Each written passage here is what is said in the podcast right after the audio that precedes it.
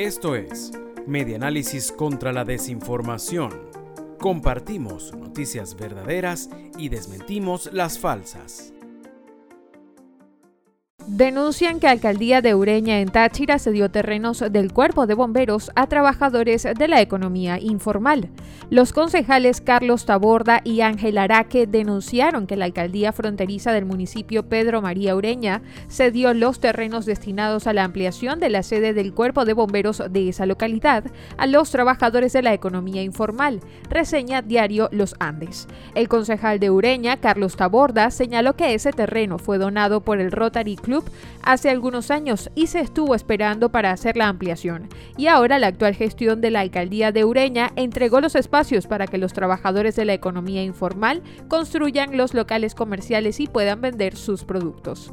Explicó Taborda que la situación se está presentando porque la alcaldía de Ureña pretende construir un terminal de pasajeros en los espacios del mercado municipal que actualmente es ocupado por los trabajadores de la economía informal.